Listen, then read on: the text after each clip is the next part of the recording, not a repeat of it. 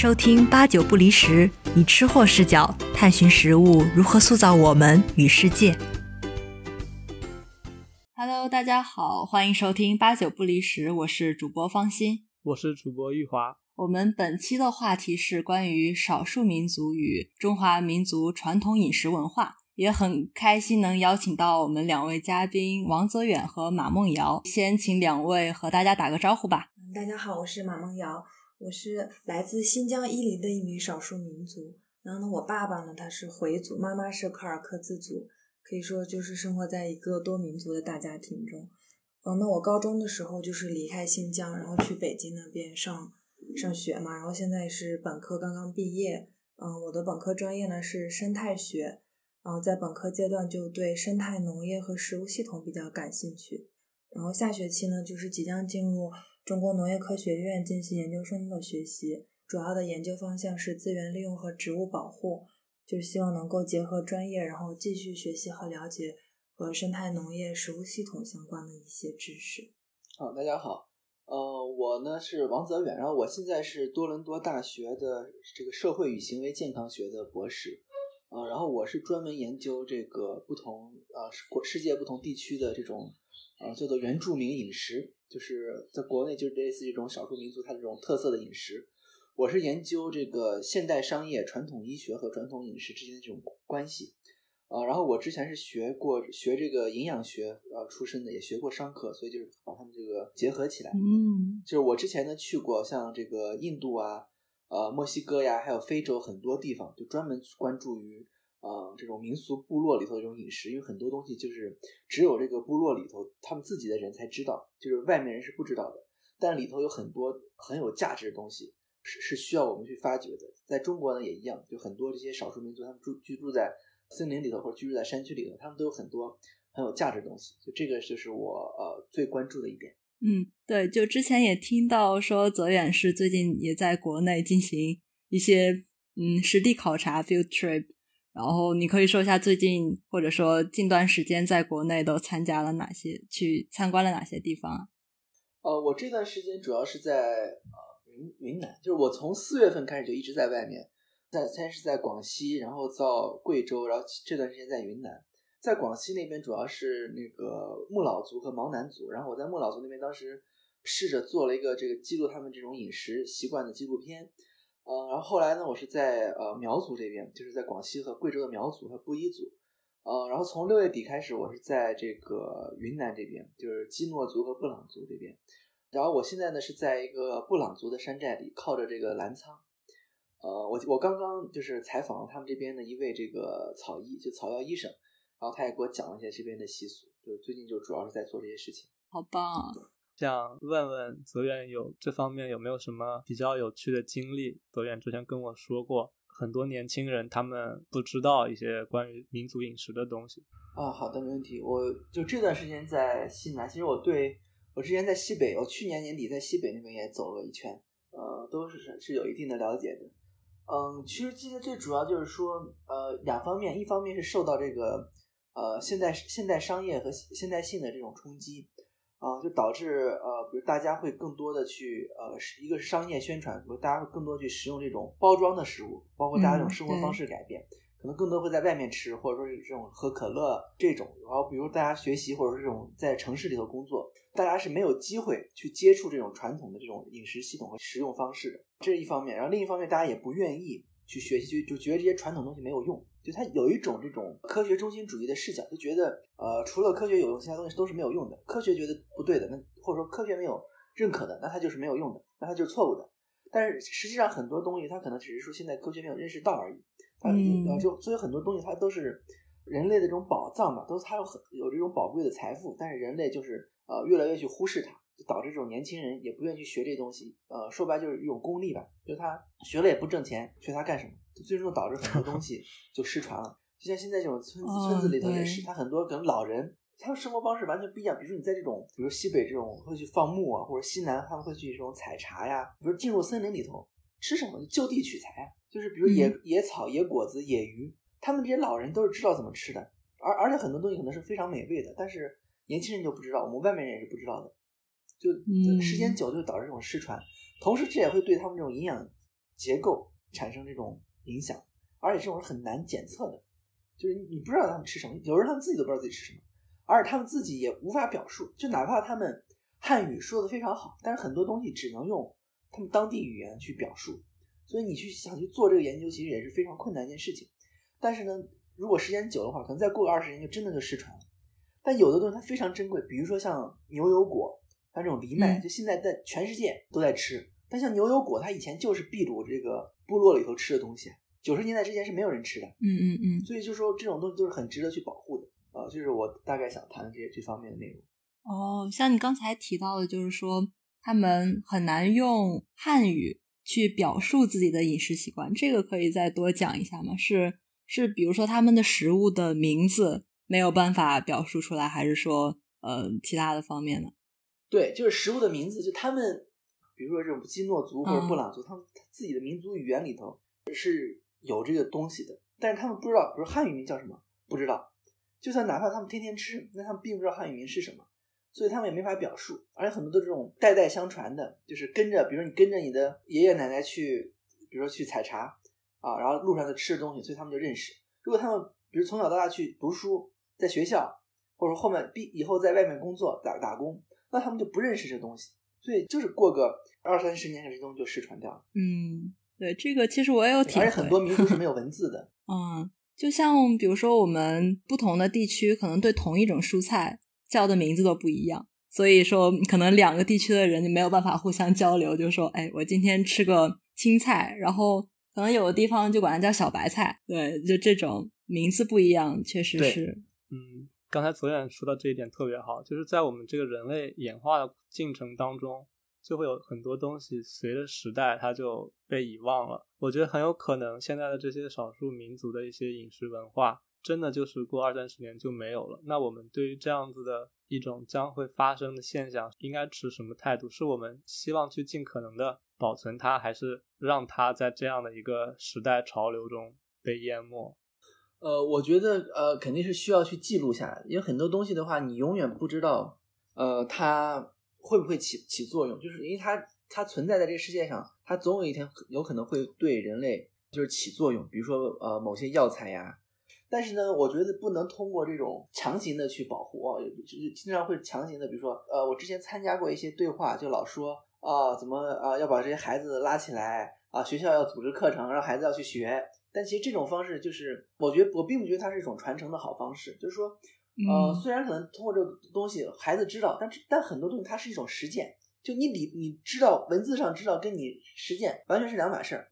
所以的话，我觉得最重要的一方面是需要去把这些东西有有人去记录下来，呃，其次呢，要想办法让这些东西产生价值。就比如说，呃，像牛油果这种。当大家认识到这种东西有可能会产生价值的时候，自然就会有人去继承它。但这也必须是通过这种记录，比如记录，来知道，比如它有呃医学价值啊，或者说是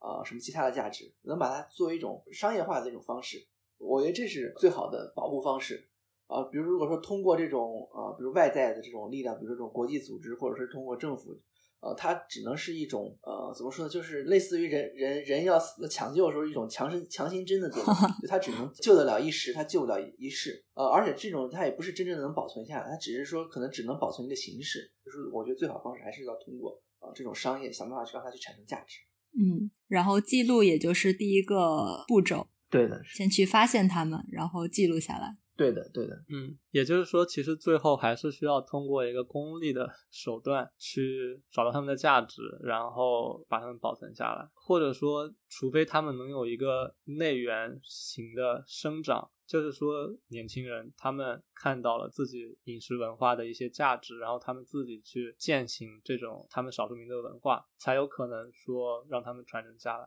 那我们其实如果把呃眼光放到除了少数民族聚居地，就是整个中国范围内的话，每一个地方其实都有自己的地方饮食。但是随着我们说现在这种商业化，然后越来越多的地方，他们的餐饮或者说他们的饮食习惯也越来越同质化。我想知道，就是孟瑶作为一个少数民族，在新疆的时候吃的东西和现在到了北京吃饭的时候，会不会遇到一些呃问题之类的？嗯，是存在一些差异的。那在新新疆的时候，之前没有出过新疆，一直在家里待着的时候，就觉得每天吃的饭没有什么特别。但我们主要还是就是以肉类和奶类这这方面为主。那蔬菜的话，尤其是对于山区来说，可能就摄入的更少了。主要还是吃肉比较多。比如说大早上我们早饭可能就会吃肉。但当我到了北京之后，我觉得那对于内地的同学来说，大早上吃肉简直就是嗯不不能想象的一件事情。哈哈哈哈对，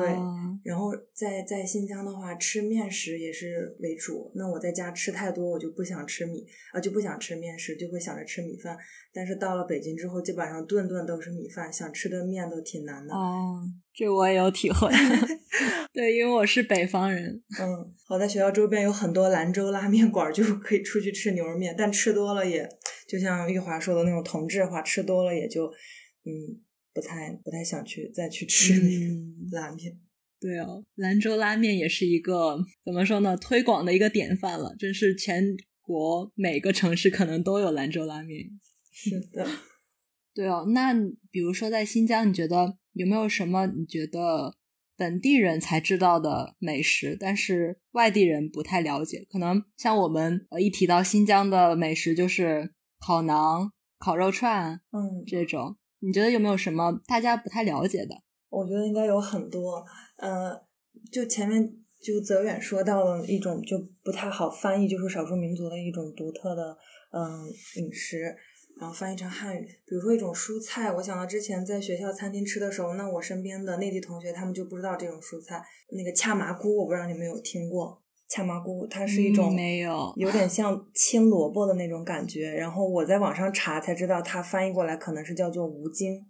那对于我们就在家吃的话就很日常，一般就炖炖羊肉啊、牛肉的时候都会放这种蔬菜。那这个蔬菜后来我查，我并不知道它它它的作用是什么，但是就通过网上的资料我才能得到，这种蔬菜可能就像人参一样，对于我们来说是很普通、很常见的。然后有一些就是呃，农业科学家就会说，这这种食物可能将来就有很大的商业价值可以去开发，但对于我们来说就是非常日常的一种食物。但目前就是内地的同学可能都没见过或者没没吃过这种。哦，这个很有趣。是的，可以在网上查一下，它长得就跟青萝卜有点像，就跟对我们来说就像就像萝卜一样的存在，或者土豆一样。再讲另外一个例子，就比如说抓饭，我们那个手抓饭，不知道你们有没有听过？嗯，这个听说过。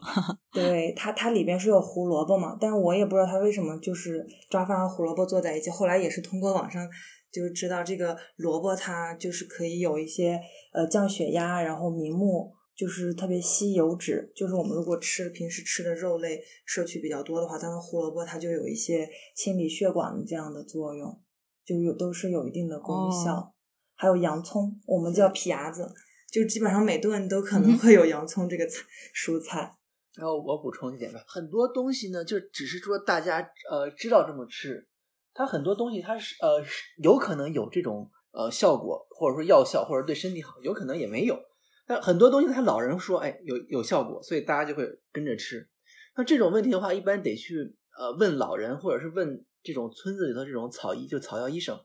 呃，他们一般会对这方面有了解，因为很多这个民族他都有自己的一套这种医学体系，所以他们都会很了解。但是对一般这老百姓，或者说是这个，尤其是对现在年轻一代人而言，就他们已经根本就相当于已已经出现这种文化断档，就大家已经根本就不知道为什么这么吃。但是实际上，真正去找找他们那种草医，其实很多东西是呃有他们的这种原因的。对，我接着你这个说，我也是很好奇，像。草医和我们所所说的现代医学或者中医，他们之间的隔阂有那么大吗？就是说，他们的理论基础是不是其实是一样的呀？呃，我先说一下，每个都不一样。像这个呃，西医的话，呃，我觉得更应该称作现代医学呃，因为其是有传统是有传统的西医的。传统西医是什么？就是上电击放血，这个就是很标准的传统西医。你找传统西医，你现在可以你是可以找到的。你到什么英国那些老社区去，还有很多那种医生是按照传统西医的方法去治病。然后呢，现代西医是建立在细胞学说的基础之上，所以所以他们的基础是细胞学说。而传统西医它的根源其实应该是来自于古希腊，就是很多人可能听说过什么黄疸治、体液治，就这一套体系。而像中医，中医的体系就是来自于中中国的五行八卦，像这个呃像人的这种平衡，像阴阳，呃木火土金水的五行，它是通过这套体系去发展出来的。所以现在很多中医，他比如说啊，他实际上并没有学会这个体系，他只是说去给，只是知道怎么去开药，这个是现在的中医，但他并没有明白以前的体系。而各个民族它的这种体系是不一样的，比如说像这个藏医和傣医，是中国呃比较重要的两几个少数民族的医学之二。藏医和傣医的这个基础，它都是源自于佛教，就佛教的呃元素，什么土、风、呃水，反正好像是四个，记不清了，土、风、水。可能土风水火吧，我我记得不是特别清楚。就藏医和傣医都是源自于这些，也是讲究一种平衡。呃，然后你像呃，比如新疆那边，呃，像这个哈萨克族的医学，这个我我有了解过。呃，哈萨克族的医学，它跟这个希腊人的医学其实是同源的，就他们都是来，因为哈萨克族，呃，他们是这个塞种人的后代，而这个古希腊医学的鼻祖，呃，希波克拉底，希波克拉底他是他当年是跟塞种人学的医学。所以他们其实是同源的，像这个哈萨克族的医生很多，到现在他们在行医之前是要祭拜希波克拉底的。他们就是类似于什么体液质、黄疸质，就心理学现在用的很多，包括这个占星术、什么塔罗牌，其实很多都会涉及到这些东西。就这是他们的体系。所以不同民族它有不同的体系，这个是可以，你可以去追溯它这种根源，甚至跟语语言学一样，可以甚至可以追溯出他们以前，啊，是比如某个民族之间他们是不是有这种。亲戚关系，或者说可以追溯他们以前的祖先是谁，就这个是医学，而而很多不同的地方，它都有自己不同的东西。就是你比如同样是我们叫它中医，中医在不同地方也可也不一样。比如你在北方的中医跟南方的中医，它有不同的气候，它有不同的植物，我们都叫它中医，但其实它是也是不一样的。在此之外，还有一种就民间医学，就这就是一种习俗，大家只是去遵守，就是传说啊，比如传说，如果我吃了这个东西，我会怎么样？但是真的会怎么样吗？没人知道，因为它只是种传说，它并不是医学，或者它最多只是个民间医学，只是大家害怕，或者说是对于祖先的尊重去遵守它。其实很多是一种精神力的作用，或者说一种看不见的外在的强制力的一种作用，就就有很多这种东西存在。嗯，对，听你讲这么多，对，就感觉有一些部分还和文化有相关，还甚至有一点玄幻的感觉。很多东西就是很玄幻的，对我觉得我们为什么要说到这个医学的这些根源，其实是因为像药食同源的这个概念，呃，其实不光是在传统中医会提到，在很多少数民族，包括现代医学、西方、北美、欧美。也都在提这个概念，就是所谓的药食同源。也就是说，其实我们人类在过去这么多年以来，食物跟药，就是食物是一直拿来去治疗一些疾病之类的，可以这样说，对吧？嗯，对对对，我记得是有一个很古老的一个医学者医者，他说是让你的食物成为你的药。我觉得就是这些传统的饮食文化，在现在这个社会里面也是有很多积极的意义的。如果我们把它们都摒弃掉了，然后去一味的追求工业化，去追求用现代科学的视角，有科学中心主义嘛，是不是就会产生一些问题？哦，说到这个科学中心，如果是用这个词的话，那肯定是有一种。是比较贬义的，就是说大家只看到所谓的科学，而没有看到那些科学尚未发现的部分。但是，像我们作为一个呃学工科、学理科出身的学生，或者是很多的现在的研究者，他们会觉得目前的科学确实没有达到很完善的地步。但是，那也是说明那些呃尚未发现的部分是科学可以去涉足的，可以去进取进步的部分。所以，这个也是我前面想问泽远的，就是说前面这些说到的呃草医、民间医学，他们是不是其实是和现代科学可以有一种殊途同归的效果？大家用不同的语言、不同的词汇去描述同样一个现象。同样一种医学手段，但是其实是可以达到一个共通的一个目的。这是不是其实是大家用不同的方式去接近真相的过程？呃，很可能是的。但是很多东这个东西的话，呃，如果要细说的话，就会呃扯得比较远呃，因为它是这个涉及到人的这种认知能、认知能力和认知体系。这这个问题回归到本质，就是说，呃，人到底能不能正确的认识这个世界？比如说，像科学，它建立在这种实证主义的基础之上，他认为，对对，它是可以认识的。但是像很像很多这种呃其他的认知方式，他就认为可能不能认识，或者说人只能认识到一定的程度，就类似于康德所提到的这种呃我们可以认识的和物自体，就是我们只能认识一部分，但我们不能认识到物自体本身，就是说能不能到认识，这是个问题。但是我个人观点，我认为它呃还是就是说是呃殊途同归的，或者说很多东西呢可以用不同的视角去看待，但是我们一定不能只强调一种而忽视了另一种。你像就比如说站在这种现代西医的视角上看，其实自古以来就刚刚我们提到说是说有一种很玄幻，就其实自古以来巫医是不分家的，巫就是医，医就是巫，只不过后只不过后来的话，随着细胞学说的出现，他们才分家的。其实以前巫和医就是一样的。还有点像刚刚说的这种玄幻，因为到到现在为止，它很多东西就是影响的。比如生活在城市里的，因为我们都是啊，比如说去超市或者是叫外卖，我们是感觉不到的。但是如果你比如生活在这种有这种传统信仰的地方，它很可能今天过节，比如过个节，可能一下过一个月的节，那可能过节的时候就不允许你进森林，你进森林你就不能去采果子，你就不能去狩猎，你就不能去抓草药，它这这都是会对人的这种。呃，饮食去产生影响的，所以就算我们不考虑这种超自然的东西，就是这种纯粹这种精神信仰，它就是会影响到人的饮食，而且会很强烈的影响到。嗯，还有一点就是刚刚提到这个西方的这个药食同源，呃，其实现在有一有一部分这个呃欧美人，就他也是在强调这个药食同源，就他们就研究，就是说，比如说因为现在肥胖率高，他们就会研究，比如说五千年前当时是不是没有肥胖率？那五千年前的人是怎么吃的？他们现在就按照五千年前的人的吃法去吃。他研究几千年去吃，他可能并不知道为什么，但有可能他就是会起到效果。就是说，我们很多实践是并不知道怎么回事，但是他有可能最终就会被科学证明它是呃一样的。也可能就说他们就是不同的认知体系。因为我见过很多这种草医，甚至这种叫做我们叫做站在科学中心主义立场，我们叫它巫医，但很多东西就是很神奇，他们自己也不知道怎么解释。呃，我举个例子，比如说，如果三十年前，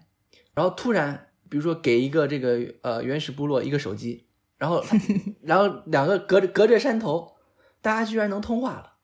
然后你让他们自己去描述，你说他们怎么描述？他们知道手机吗？他们会用手机这个词儿吗？不会的。他们可能会说，呃，我得到了一个呃奇怪的这个喇叭，或者说我我得到了一个奇怪的牛角，这个牛角它可以发音，然后隔着山头就可以听见。然后他们就哎，这个牛角它是巫巫师做出来的啊，它有鬼在上面。但实际上呢，但是过了三十年之后，可能大家都知道，哎，这个这东西叫手机。就它很多东西，它都在未来有可能就会知道。但是我觉得只要它这个体系能够自圆其说就可以。就很多体系，我们站在科学视角，它是理解不了。但是只要这个体系它能把这个东西解释清楚，我觉得它就是对世界的一种解释力，最终会产生一种呃殊途同归的效果。但是在这个过程中有一点很重要，就千万不要以科学去论断一切，因为。科学就包括我们的生活方式，我们认为是对的，但它只出现了一百多年时间，而这种传统的方式，它可能生活经过了几千年、几万年、几十万年，甚至可能过了一百年后、两百年后，我们的生活方式没了，但人家的生活方式依然存在。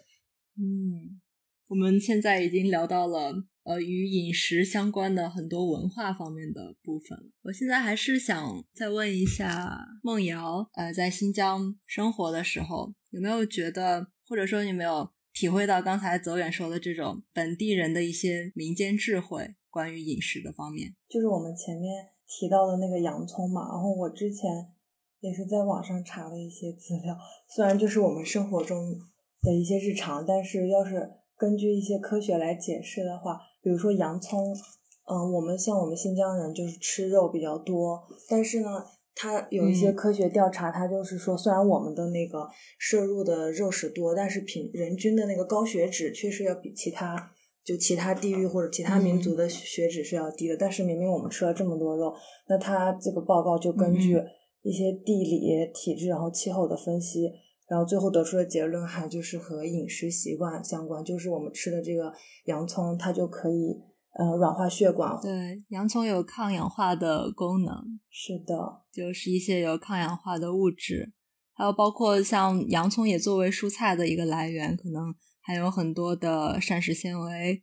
所以整个在你们的饮食当中也是做一个平衡的一个存在。是的，还有嗯，关于奶制品，像我特别喜欢吃的一种奶制品是酸奶疙瘩，我不知道你们有没有听过。但是哦，我有听说过酸奶哥就是就是酸奶，然后把它晾干，然后风干之后的一种块状。那在嗯之前，对于游牧民来说，它可以作为一种食物；但对于现在来说，可能更多的是一种零食。然后它也可以促进消化、促进肠胃的那种吸收。嗯然后还有像我们喝奶茶，我们说的奶茶就是牛奶和砖茶的那种奶茶，基本上是属于在我们家属于一天喝两顿，就是早上喝一顿，晚上喝一顿。那这个奶茶它这个茶它也有有助于这种就是消化呀，或者是一些对于一些脂肪的一些分有这种分解的作用。它就是感觉每一道它虽然就是之前说的药食同源，虽然吃进去感觉是食物，但它其实也是对这个人的身体的平衡还有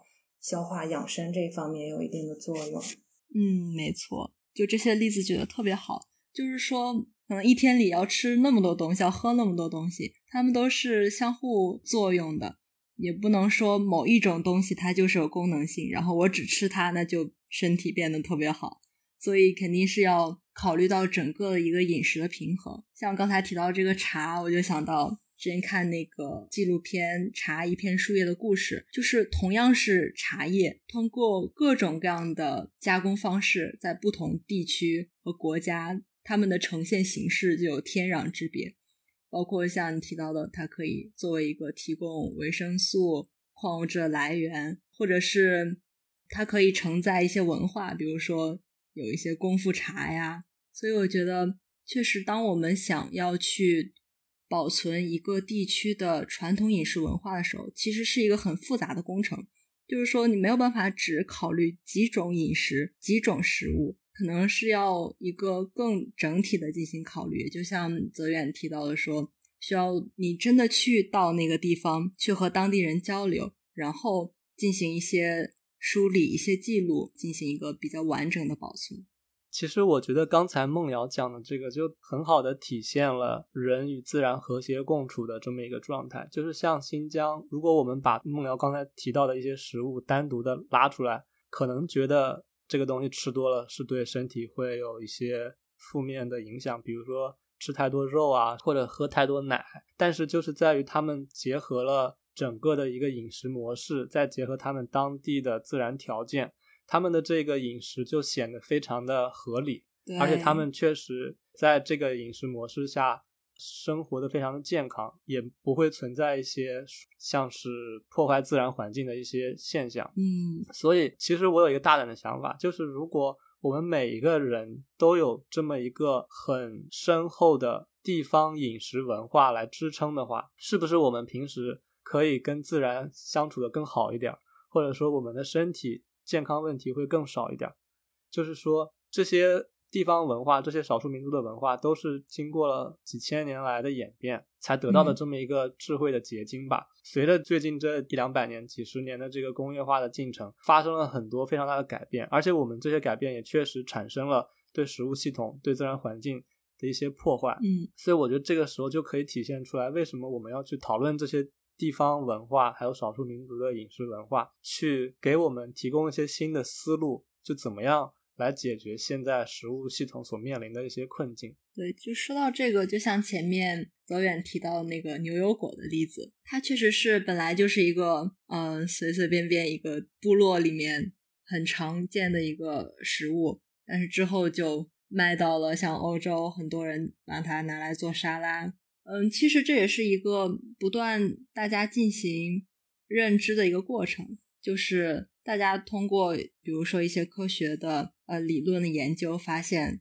它可能有一些健康的功能，可能大家就更愿意去接受它。但是我们呃传统饮食当中可能也有很多这样呃默默无闻的，但是很有价值的产品还没有被发现。当我们去推广这些产品的时候，其实又面临了一个挑战或者是矛盾点，比如说你要去推广它，你可能就需要把这些本地的产品进行工业化的改造，以及你要面临一些物流运输以及产品的稳定性的这些挑战。所以这个点大家有没有什么想法？就比如说你们会不会觉得把这些本地食品进行呃工业化的一个改造是保存它们的一种方法呢？呃，我觉得可以作为一种保存的方式吧，就是因为它至少它可以推广出来。嗯呃，但是反正在这个过程中呢，也有很多的这种副作用需要去呃考需要去考虑。对，没错。呃，首先第一点呢，就是说，呃，首先它文化呢，它就是它是发展的，就呃包包括民族也是，民族也是动态的，文化也是动态的。民族它可以分出更多的民族，也有可能就合成一个民族，这都是有可能的。嗯文化也是，饮食文化也是，它是发展的，它是动态的。所以是说，呃，在这个过程中，它发生，它有一些改变，呃，完全也是 OK 的，我我我也是可以的，呃，但是有一些呢，就是商业会对它产，尤其是工业化，对它会产生一些呃冲击。比如说，首先工业化，呃，举个例子，比如说墨西哥它那种玉米饼，它以前完全是手工做的，对，但是自从这个玉米饼这个流行起来，后来就全部工业化，后来就没有人去手工做玉米饼，最后导致手工做玉米饼这项技能都快失传了。嗯，这反而是适得其反了。对，手工玉米饼的价格非常非常高，这是第一点。而第二点，工业化它会造成很多副作用，比如说它这种会造成这种呃健很多健康上的副作用，就我们不知道的，比如防腐剂呀或者肥胖呀，很多东西是不知道的，这是一个副作用，必须要去考虑。还有一点就是说，这种旅游，如果是引入旅游业的话，首先旅游业它对这种经济发展的这个促进作用是毋庸置疑的。嗯，但是呢，它也很多副呃副作用，就是它会造成一种饮食的再创造，就是说嗯。它会去迎合一种游客，就是说最后它会创造出一种非常不伦不类的东西，就说是游客喜欢的，当地人也不会吃的，就是国外的这中餐，个呃，还不能是这么说，因为国外的中餐它并不是为了为了去迎合游客，就我我觉得这个还是不一样的。因为国外中餐，我觉得它还是嗯、它还是有生命力的。它它因为它是呃有一定的这种特定历史背景条件下，而且它能存在这种久，我觉得它是有有生有生命力的。呃，所以就我意思就是说这，所以我就说文化它是发展，就你也不能全全盘否定这这种差异。像呃，但是呃，可怕的是什么呢？就是说新创造出来的东西代替了老的东西。就是举个例子，也我还是拿中餐举例，如果这种洋中餐彻底取代了传统的中餐，这是一个很可怕的事情。但是我觉得，如果它们并存的话，那么我觉得这只是一种文化上的这种交融和再创造。对我觉得这是两个不同的概念。嗯，但是现在经常导致就很多这种特色特色食物、特色食品，它其实都是一种再创造，甚至可能只有当地搞旅游的人知道，可能不搞旅游的人都不知道啊、原来我们民族还有这个东西，他很很多都不知道的。嗯最最终最终导致的结果就是说，比如外面来要来保护这个民族的文化，最后保护的最后保护的是这个再创造的东西。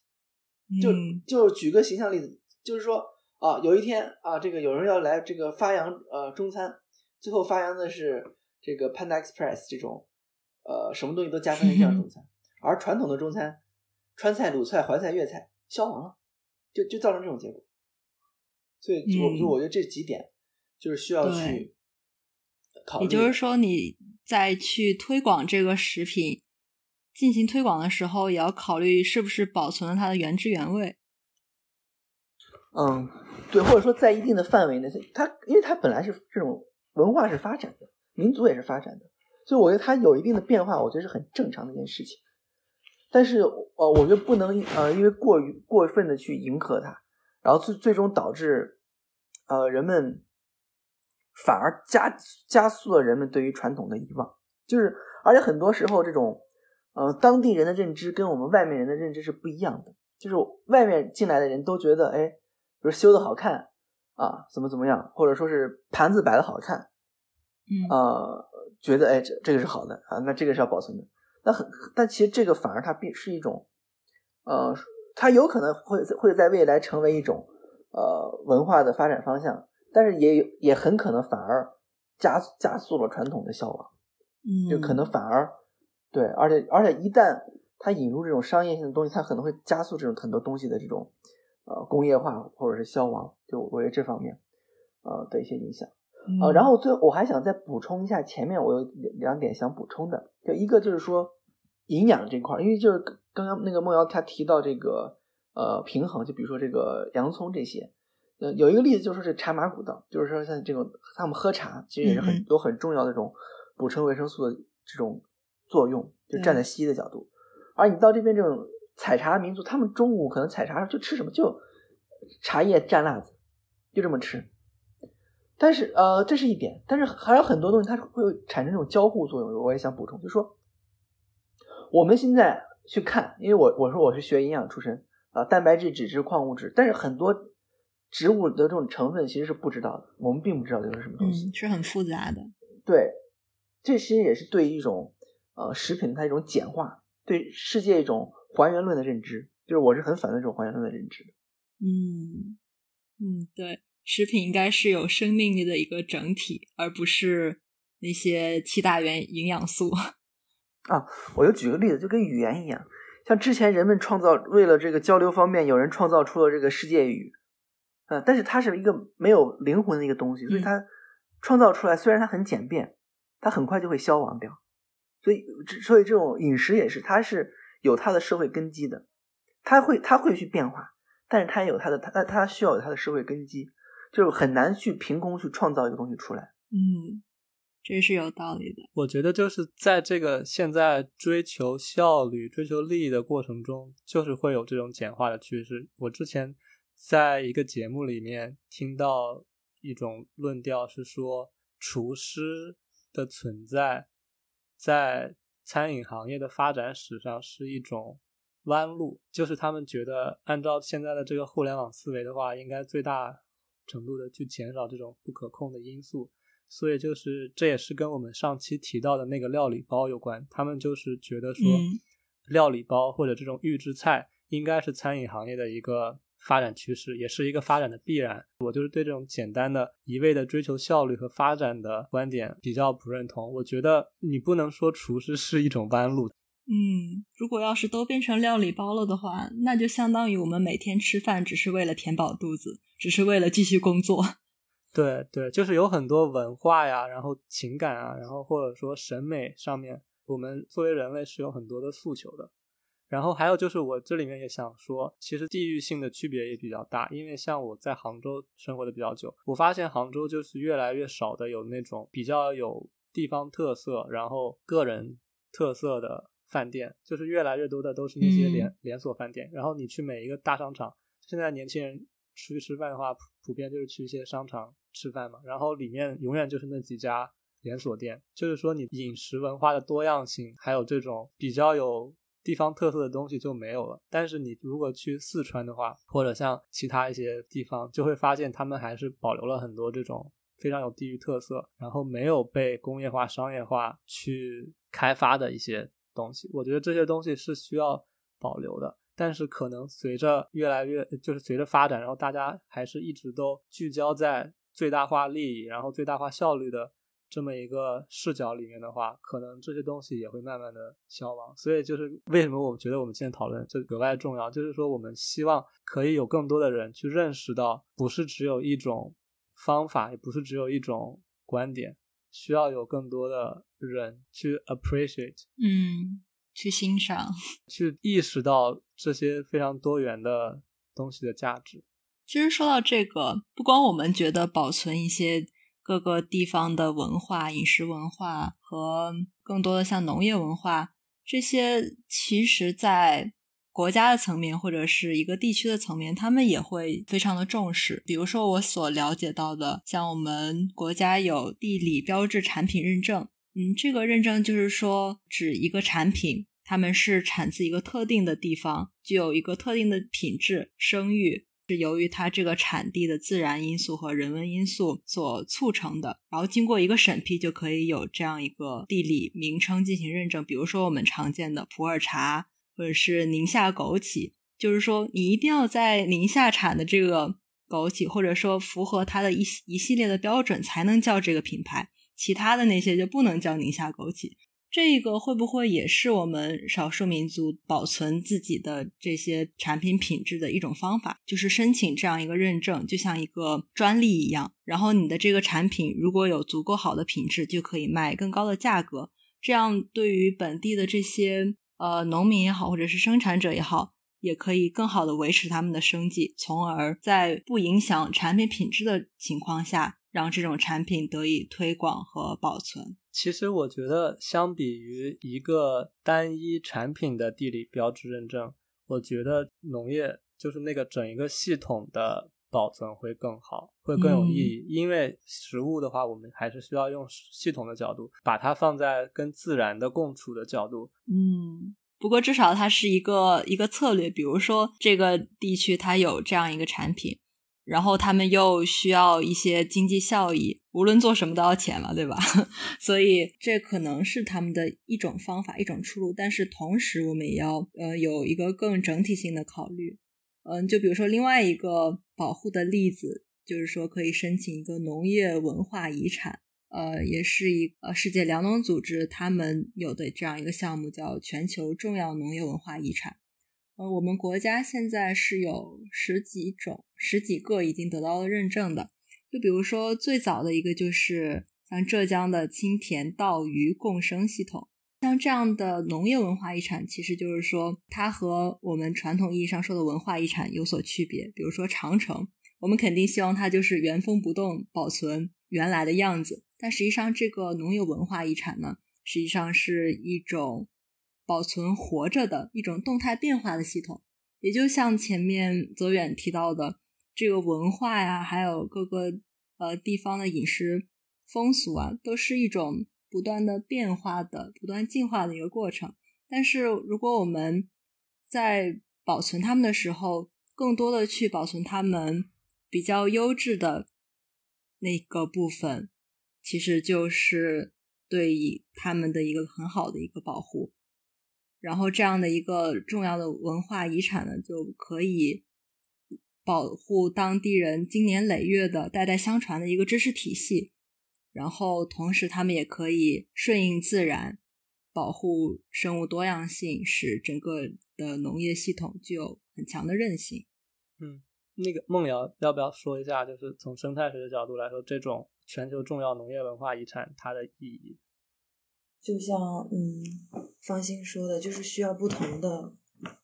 嗯饮食系统的多样性，然后来增加这个食物系统整体的韧性。如果就像之前玉华说的那个地理认证标志，如果是单一的一种认证标志，比如说就像我们家乡特克斯，然后有很多苹，它我们的苹果是经过那个地理认证的，那我们可能嗯有一个地区就有我们县的有一个。呃，地区它整个这一部分都在单一的种植苹果，那对于当地的经济效益来说，呃，它是有一定的成呃绩效，但是对于这个生物多样性来说，它可能就是抵御这个风险，比如说，呃，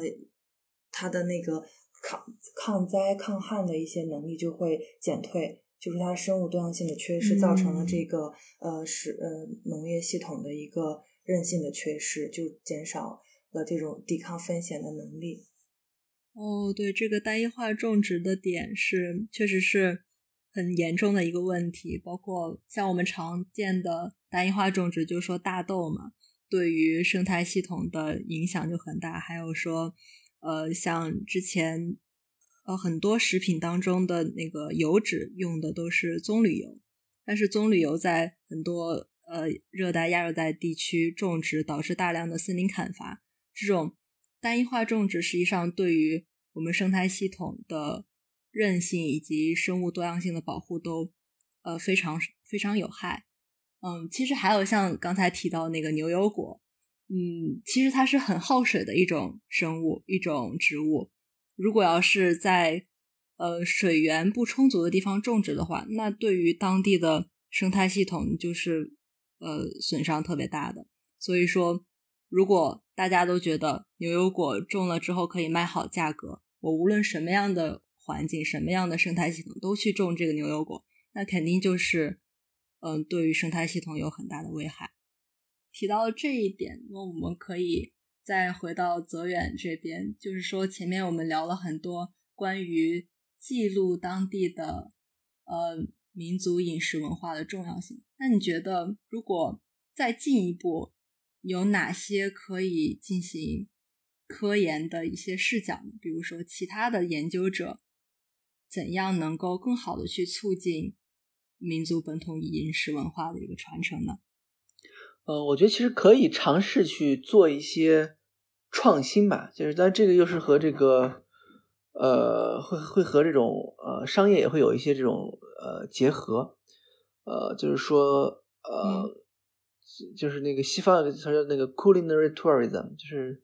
应该叫做什么餐饮旅游业吧，应该叫，嗯嗯。呃，就是说，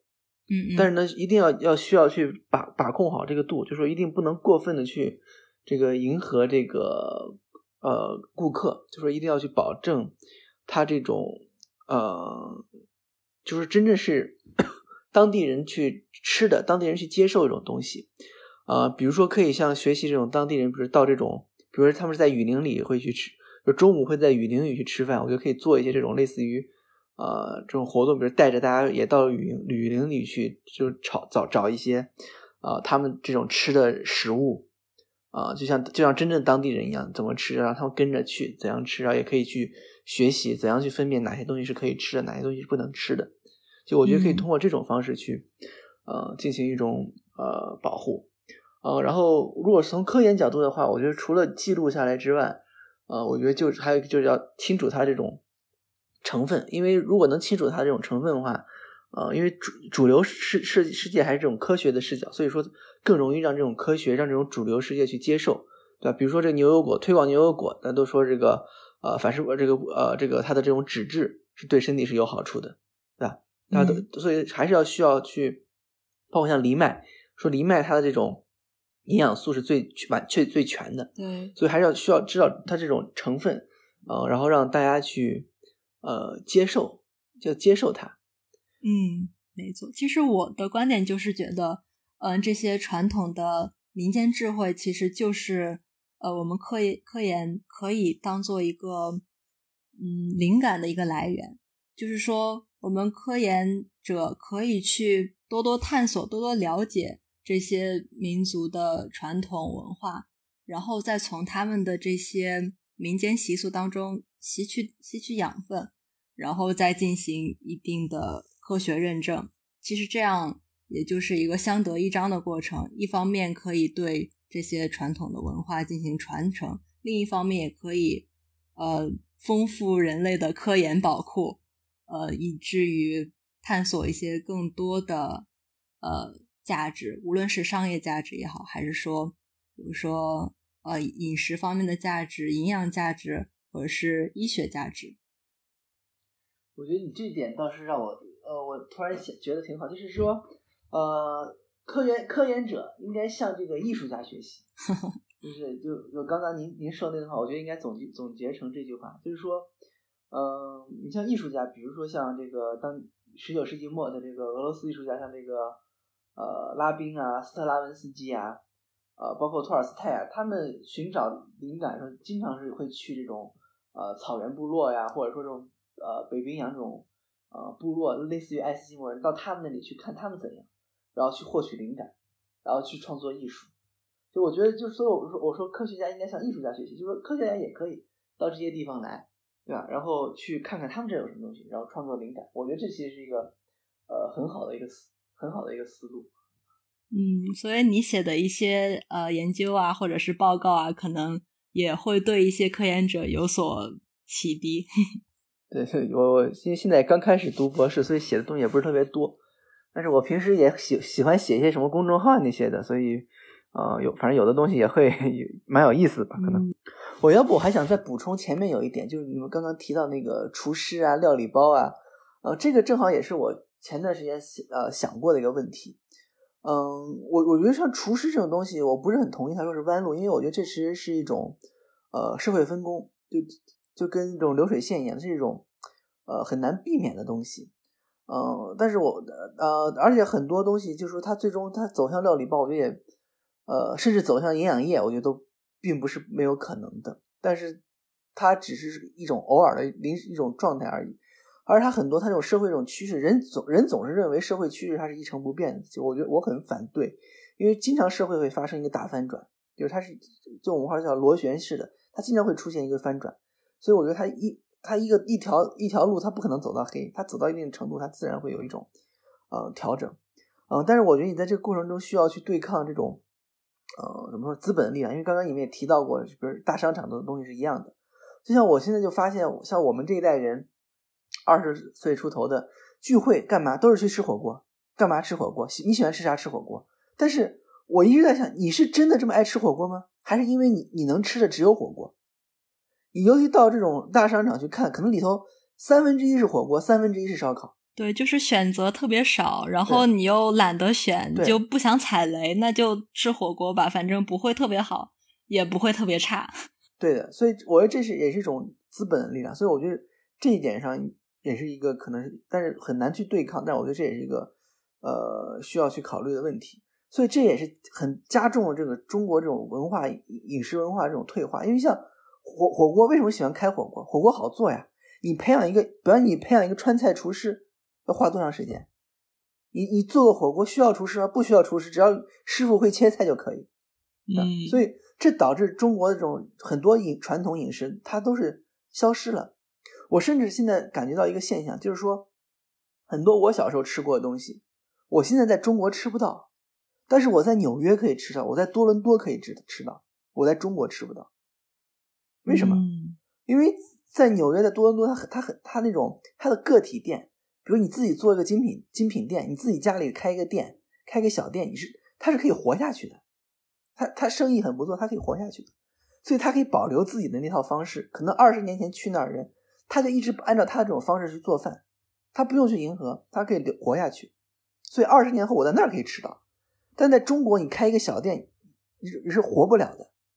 会被资本，尤其这种非常快速的这种城市化、现代化，它拆迁，它活不了。而尤其现在这搞这种网红店什么，大家都更去模仿，就导致很多传统东西它其实是活不了的。人们更多去追求一种视觉，而反而忽视了这种传统的烹饪文化。所以我很担心这个中国的这种烹饪文化会退化，会在近几十年内迅速退化，而且已经出现这个退化的趋势。所以我觉得这也是一个呃，在未来保存这个中国，就不仅仅说是开发这个少数民族东西，就是保存我们这种呃这种我们主体民族汉族东西，都是一件非常具有挑战性的事情，在未来。对，如果我们这种博大精深的传统饮食慢慢的变味儿了、消失了，那就太可惜了。对的，我觉得就是是，我觉得泽远说的这个真的太对了，我也一直都就是有这样子的担心，然后我也对这个感触非常的深，因为我也在国外待了很久嘛，然后我是很喜欢看这种美食节目，或者我我就是是一个吃货，是一个美 食狂热爱好者，所以我对这种东西看就是很有感触，在国内。呃，真的面对资本的力量是很难有这种一些小店或者说有特色的东西，然后他们这种有内，我觉得是是是一种有内核的文化也好，呃，呈现也好，就是在资本面前是没有办法去存续、去发扬、去生长的。我我也很担心，就是以后中国饮食文化。就会越来越退化。就像我刚才说的，你在杭州或者在在上海，或者在这种大城市，在这种一线城市，在这种最发达的地区，你吃的永远就是那几样东西。我觉得这就是、嗯这这就是一个非常可悲的现状。所以我觉得一定要就是呼吁大家以后多多探索本地的 local food 当当地的食物，无论是少数民族也好，或者是就是我们不同的城市、不同的呃气候条件下，我们的饮食都会不一样。就像一个东北人到了南方，就会觉得饮食会不一样。然后我们在这种时候就会发现差异，然后我们也可以多想一想自己的家乡有没有什么特别呃有趣的食物，呃，或者说以后请朋友来自己家做客，也可以多做做本地的食物，而不是去吃个火锅就解决了。那梦瑶有没有觉得，呃，你有没有什么对于传承民族本土饮食的一些想法呢？嗯嗯，就是之前感觉在外面上学，然后在外地吃到的新疆美食就特别不正宗，有时候就很想请 请朋友同学来我们新疆来本地吃一下，就感觉在外边儿它确实嗯是就是变味儿了的一种所谓的新疆美食，然后